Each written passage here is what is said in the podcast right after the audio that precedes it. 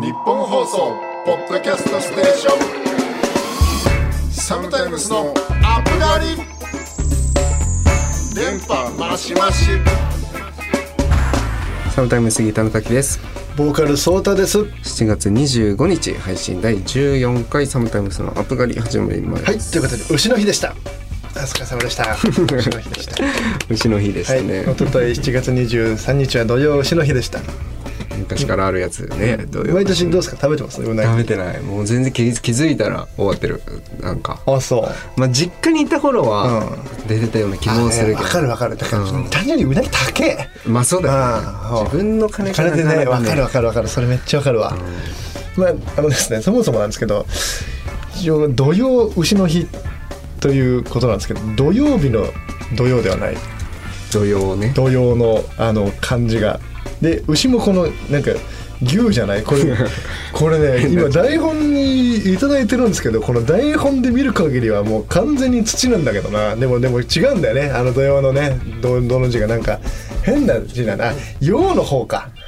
俺い 何の話してん俺俺俺牛のどどの方かと思ってたわ。ああなるほどね。この下がちょっと短い的な。用いるのこっちの方ね、全然普通にこの「用」が陽がね。用途のように用いるのようになるあ牛だ牛牛牛紐紐みたいな紐みたいな紐の方か紐みたいな字のやつそうそうね。これだからもうもうすでに書き乱されてるんだけど、牛のこれね、暦と暦の間の時期を土曜って言うんですって。らしいね、でその中でなんか牛の日だから土曜の牛の日なんですって。なんかこれ何なの？だからだからそのそもそも何？平賀源内がこの夏の時期にうなぎを食べるといいみたいな上りを出してめっちゃ流行ったみたいなまあ諸説あるらしいですけど。それを聞いたことあるな、なんかそんなのただなんか本当の本当の大元をたどるとさらに昔に「万葉集」でもうすでに夏にうなぎを食うんなんかことになんか風習みたいな。ね。なってたみたいなんですけどもうななんなのこの日いやわかんないムカついてきたら謎なんだよなそれでは風しかもそういう旬も旬じゃないんでしょうなぎってらしいよ冬なんでしょうなぎの旬っにそうなぎの旬ではないらしいな何なの何なんだろうね。でも逆に旬じゃないうなぎあんなうまいんだ。全然うまいよね。土曜の牛の日のうなぎも。なんだかんだ美味しいですか。らやっぱ高級食材っていうのは。いつ食べても。あそういうもんですか。まああとまあ養殖がね進んでますから。なるほど科ね学の力が科学の力でね、美味しいです。いつでも美味しいもの食べれるいい時代になりました。ね コメンテーターの 北澤仁さん。いやーそうなんかまあねそうそそんな感じでなんか日本の風習は意外とこう万葉集だったり枕草子から来てることが意外と多いというえだからこうなんか自分の作品の影響でこう千年後の未来人がうなぎを食べている未来を想像していたのかということなんですよ。ーなるほどね。式部のねやそういうことね。式部のねや納言のねやとかが。やめえよ。そういうの想像してたのかと。今そうそうだよな。だからまあこうしてこのね。日記みたいなもんだもんね昔の書類なんかは。なるほどそうか。すごいよなこう我々もねこう作品を生み出す端くれとしてですよ。5000 1000年後にこう影響を与えるような。ものが大きいですね規模が何かこう何かこう。3000 3000何今のいくつ何年2020年3022年とかになるほど。飯田橋大行進みたいなね。ピエロの大仮装。サムタイムス祭りクラウンからね。そう。ね。サムタイムス祭りみたいな飯田橋から水道橋までの間。間この7練り歩く。月 ,7 月の時期練り歩いて。歩いて。で家ではお取り寄せをみたいな。ごちゃごちゃしてくるな。なるほどね。その日にお取り寄せするといいみたいなお取り寄せするとねいいみたいななんか将棋もさしながらコーヒーも飲んじゃって お家ではホットコーヒーを飲みながらね甘いものをまあお取り寄せして。真夏にホットコーヒー飲むといいみたいなねそういう風習があるといいね。子供を連れてお花屋さん行ったりね。そうそうそう。お花屋さんに行って 鬼の鬼の仮面みたいな。眉毛のない鬼の仮面。リアル般若みたいな。顔の大人に会うと生ハゲみたいな。そういう祭りにえ3000年後になってたらいいんじゃないですか。なるほどね。文脈もクソもないですから。だから多分ねあれよ。もうあの1000年後に仮にこう何かを残そうと思ってももう1000年後へのあの伝言ゲームみたいなもんですから。もう多分絶対そういうことなんだよ。こんなそうなぎのやつも、もうわけわかんないもん。いろんなとこからね。いろんなそう。そんでなんかやっぱ諸説ありとか言われちゃうんだよ。俺らのちゃんとしたメッセージだから諸説ありどどれが本当のことかわかんないんだよ。確かにな。やめよう。考えるの そうだね。まあ今を生きてる人に届けばいい。とそうそう。思ってやっておりますんで、はい。ということで、えーこの番組は30歳を過ぎた2人組アーティストが最近あったことや音楽のことを話してお兄さんでありたいという思いを抱えながら憂いや喜びを共有するポッドキャストです。番組の感想や僕たちに聞きたいことはツイッターで「ハッシュタグアップガリ」をつけてつぶやいてください。メールもお待ちしてます。受付メールアドレスは upup.1242.com です。日本放送ポッドキャストステーション。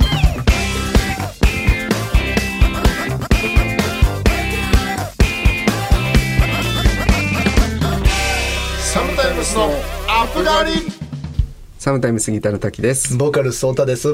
メールが来てます、えーラジオネーム通りすがりさん。えー間もなく夏休み。私は現在二浪中の浪人生です受験生にとって夏は勝負の季節と言われますがこうも受験に失敗している上になかなか点数も伸びず思い悩んでいます。お二人は行き詰まった時どうやってその壁を打破していますか？ということで。お悩みメールですねこれはいいですね。大事ですよ。おお悩み日本放送といえばテレフォン人生相談ですから。もうこれこれ滝さんライクなお手紙じゃないですか？通りすがりさんありがとうございます。ありがとうございます。いや、どうだろうな。どうやって打破していますか？みたいな。でそもそも壁みたいなの感じたことある？あるよ全然やっぱ日々日々あるよそんなものでもやっぱまあ悩みながらもがき苦しんでいくしかないんですよねなるほどね。でもなんかやっぱそう僕なんかちょっと前のラジオでもなんか話したんですけどなんかわりかしそのやっぱ人から助けてもらったりすることがすごい多いんでそうなんかなんか本当にまあでも俺だからこういうね今そのなんだろうなんか大人になったらこういうさなんか直接的な点数が伸びないみたいな具体的な悩みってあんまないじゃなるほどな。確かにな。んなんかだからもうほんとこの時ならではの悩みだよね。だからなんかこうなんかあれがこうでなんかモヤモヤするみたいな、んだからもう本当気の持ちようでこう一個パチで頑張ろうみたいなことはなんかやっぱあるけど、こう今やっぱねこれ浪人生ならではだろうなこのどうやってもうまくいかないみたいなやっぱ思っちゃうんだろうね。こういう時あったな。確かにな。中堅ね。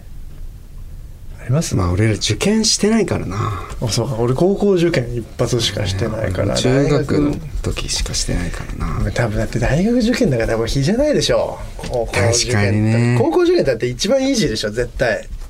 わかんないけどそれは。まあ人によるんちゃう。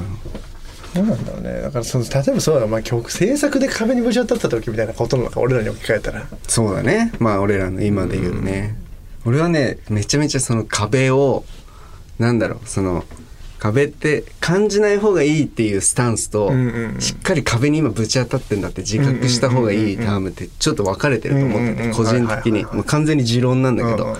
俺の場合はもう壁にぶち当たったから今できないんだって思うようにしてんの？その歌詞が思い浮かばない時になんでこう今までは思い浮かんでたのにこう最近思い浮かばないんだろうみたいなさ。なんか今まではうまくいってたのになんで今できないんだろうみたいに思うとうん。病むのよ。はいはいそれで完全に俺はまあ制作物ってまあちょっと受験と違うからあれだけど答えがないものじゃない。だから今この壁にぶつかったってことは自分が次のステップに来てんだなって自覚するようにしてんの。なるべく。ああなるほど。そう。でこれを超えれば一皮むけるっていう期待をとにかくもう壁の向こうを想像しながら壁にぶち当たってる感はすごいしてて。結構そのなんか自分の中で壁の向こうを思い描くっていうのは結構なエネルギーになってるから自分の。でやっぱつこの受験に失敗してしまったみたい。な前回。二浪してるからさ。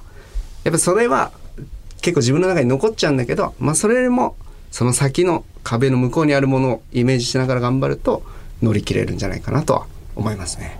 個人的にそうだね。はあって言った普通に。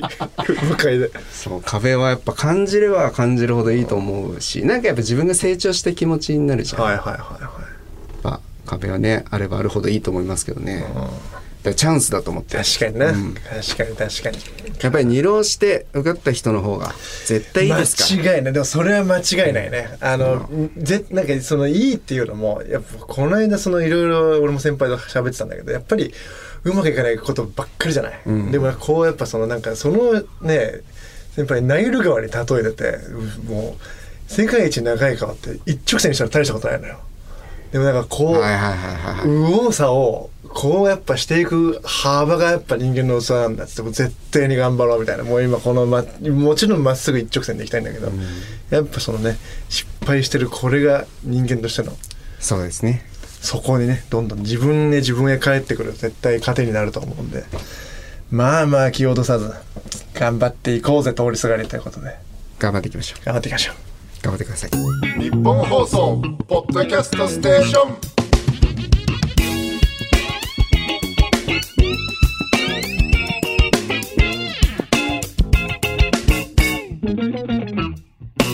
サムタイムスのアップガリサムタイムスギターの滝です。ボーカルソータです。サムタイムそのアップガリお届けしております。ということでですね。まあ7月の後半に差し掛かってもう告知されてるかどうか何も分かりませんけどもはい。制作をしてるじゃないですか、はいはいはいはい。私ども、はいはいはい。でまあ最近レコーディングがついこの間終わって、えでまあ全部取り物は終えたんですよ。ギター取って、歌取って、はいはいはいはい。でその後にねミッチーとさ、うん。曲に風を入れに行こうっつって曲に風を入れに行こう、はい。もう出かけてきたわけでございますよ。スピリチュアル的なあれですかね。っていうのも お願い事的な。あのまあ、いわゆるサンプリングって言われる手法があって、はいはい。まあ、ミッチーもともとサンプリングめっちゃ好きじゃない、ね。であの人なんか 音楽に目覚めたきっかけがあの輪ゴムの音をねマイクで拾って、うん。それに音階をつけて面白いって思ったのがここへのスタート地点だったんだって。へそれでなんかもう音楽というものに目覚めたらしいの。うんめちゃめちゃ変わってるじゃん。うんであの僕たち帳の時から結構いろんな音実は入ってまして、ミッチーのバイクの音だったり、はいはい。それこそそソータの笑い声だったりとか、いろんなこう効果音みたいなものが曲中に散りばめられてるんですけど、最近ちょっとやってなくてさ、うんうんうん。サンプリングを。で今回の曲はちょっと俺こだわりがあってこうこういう音入れたいんだよねみたいなのがあって、うんうんうんうんまあ、いろんな効果音をスタジオでもうん。撮ったんだけど、なんとなくなんかもうちょいこの空気感みたいなのを足したくて、その夏のねざわざわしてる木々のざわめきの音だったりとか、このちょろちょろと流れる小川の音だったりとか、そういうちょっと自然の音を入れたいみたいな話をミッチにして、で夜な夜なさ11時ぐらいかな、まあ、2人でバイクでブーンって行って、うん。まあ、近くの公園なんだけど、公園にまあちょっとサンプリングしに行きましょうっつってフィールドレコーディングっておーかっこいいですね。行ってきたんですよ。はいはい。でまあとはいえサムタイムスって前のインタビューでも話したんだけどこの都会にある公園みたいな立ち位置で音楽をやってたいみたいな話を僕インタビューでさせてもらったことあってなんか僕たちのイメージしてるネイチャー感いわゆる自然な音の感じって大自然とかもう見たこともないような大草原とかうん。そういうことではなくて街中にポツンとある公園みたいなうんうんうん。雰囲気がやっぱ好きだし、うん。まあそういうのを表現していたいみたいな話をしたんで環状線の下にポツンとある公園が実は地元にありまして、そこに行ったんですよ、はいはい。でまあそこミッチーに教えてもらったんだけど、結構肝試しレベルに暗くて。街灯一個もないの。へえ環状線の下なの。環状線の下。へうわ結構想像してたより過酷だなと思いながら。でまあもうライトないとやばいんでっつって、うん。ミッチーはこうヘッドライトみたいなのつけえてで俺もなんかその懐中電灯みたいなの貸してもらってさはいはい二人で行って。うわ暗いわと思いながらこうやって歩いてってさ。でざわざわしてる音だったりとか、まあ、ちょっと車の音が入ったりとか、まあ、小川の音を取ったりとかしてたんだけど、まあ、ミッチーがさこうやって先陣切ってくれて iPhone にこうコンデンサーマイクみたいなのつけて撮るやつではいはい。行ったんだけど、まあ、暗いからさこうずっとつけて俺はミッチーの足元こうやって後ろから照らしたりしながらさ歩いてたんだけど俺ずっと「虫全然大丈夫です」みたいなことはいはいはい。言ってるじゃん。はいはいはい。で俺もそう思ってたんですよ。うん。でこう公園の中に入ってあここいい感じですねみたいな感じで撮ってる間にあの虫って明るいところにめちゃめちゃ寄ってくるはいはいはい。習性がある。じゃんうんうん。でこう待ってたらさすごいガーッとうんなんかちょっとよくわかんないちっちゃいうん。ハムシみたいなのと、クソでかいトンボがめちゃめちゃ寄ってきた、はいはででもそれこそクモの巣とかもさ引っかかっちゃったりなんかして嫌でしょ。うん俺もね実はちょっと嫌だった。でもまあ虫大丈夫とか言ってた手前さ全然平気なふりしていたんだけどこう待ってる間にこう寄ってくるからうわみたいな。はいはいガサガサガサガサみたいな感じで。まあ避けてたりとかちょっと声出しちゃったりしてうわみたいな感じで。でミッチーをさ微動だにしないのよ。はいはで俺もう嫌だかったからこうライト消したりして寄ってくるからさ光に。そしたら今度ミッチーのヘッドライトにこうトンボがいすごい勢いでうんうーんって言ってベチって当たったんだけどミッチーはもう声も出さず動かさずずーっとこのフィールドレコーディングに徹してるわけよ。あうわね職人だなと思いながらなんだかんだしてこうやって戻ってさね。でさ家着いて、ミッチん家で、まあ、撮れた音確認しようぜっつって。確認したらさそのミッチがこう微動だにしせずに撮ってたフィールドレコーディングの奥の方で俺がさめっちゃガサガサ気のずれの音とか入っちゃったりしてるな 虫を避けてたせいでうわみたいなのとかバシバシバシみたいな。めちゃめちゃ邪魔しに行ってて俺。てた自信。ついてったがためにさ結構素材無駄にしちゃってさ俺何やってんだよ。だからまあ俺虫大丈夫とか言ってたんだけどめちゃめちゃ足引っ張ったな。と でまあ無事にね取れたものは取れた、はいはい。あのちゃんと曲中にも落とし込んでるんですけどもしかしたらちょっと俺の足音みたいなのが入っちゃってるかもしれない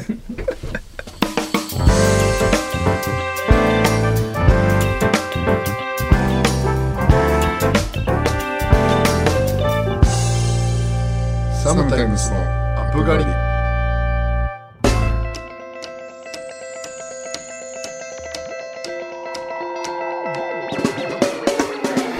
そろそろ別れの時間です。サムタイムスからお知らせ早朝お願いします。はい、サムタイムスからお知らせです。もういよいよあと4週、3週間後ぐらいに迫りましたけれども、えー今年サムタイムスツーマンライブシリーズと題してやっております、リーグの第3発目8月19日渋谷クラブクアトロで思いの丈を迎えてのライブがございます。まあ現在まだまだチケット発売中だと思いますので、ぜひぜひチェックよろしくお願いいたします。そしてこの夏名古屋で開催されるトリジャー 05X2022 にも出演いたします。会場は名古屋のクラブクアトロ。日程は8月21日日曜日です。ぜひぜひよろしくお願いいたします。で、サムタイムス6枚目のデジタルシングルクラウン、こちらも絶賛配信中ですので、まだまだガンガン聴いていってください。まあ今日ね、いろいろレコーディングの話もしたけど、もう、出てくるんですかね。出てこないんですかね。出てくるんじゃないですか？そろそろまあまあそんなところでお知らせが。そういったのも楽しみにしていただきながらですね。あとまあ先週、えーこのアップ狩りのここのコーナーでもお伝えしたんですけども、えー6月17日のあの中村由美さんとのリーグの有料配信。でこちらのアーカイブがですね、えー、と8月1日まであのございますんで今からではもうあのチケットまだ買えて見れるということなのであのぜひぜひ見逃した方や興味のある方チェックをお願いいたします。その他最新情報は我々サムタイムスのツイッターやインスタグラムホームページをチェックしてください。この番組は月曜夜7時頃に更新されますのでまたここでお会いしましょうと。いうことで。はいありがとうございました。いやーそれやっぱみ日夜はでも嫌嫌じゃなかったのかね虫は。ミッチの方がよっぽど大丈夫そうだったねあそう。俺より虫。全然全然いいんだ、強いと思う彼は。なんか確かにね結構もうそういうそのレコーディングとかサンプリングのモード入ったらマジ何でも大丈夫そうだね。確かに。道は結構。あとやっぱ集中が深いね。ミうん。ッチわかる。瞬発力あるよね、うん。ただ遅いね。集中するまでが。深いけど。深いけどね、うん。確かに結構あってそうだね。道は本当オンオフかなり激しいそうもんね。だね。まあいやまあ楽しみにしててくださいよ、はい。次の楽曲も。はいはいはいはいというわけでここまでのお相手はサムタイムスギターの滝とボーカルソータでした。銀はならずに講師割り。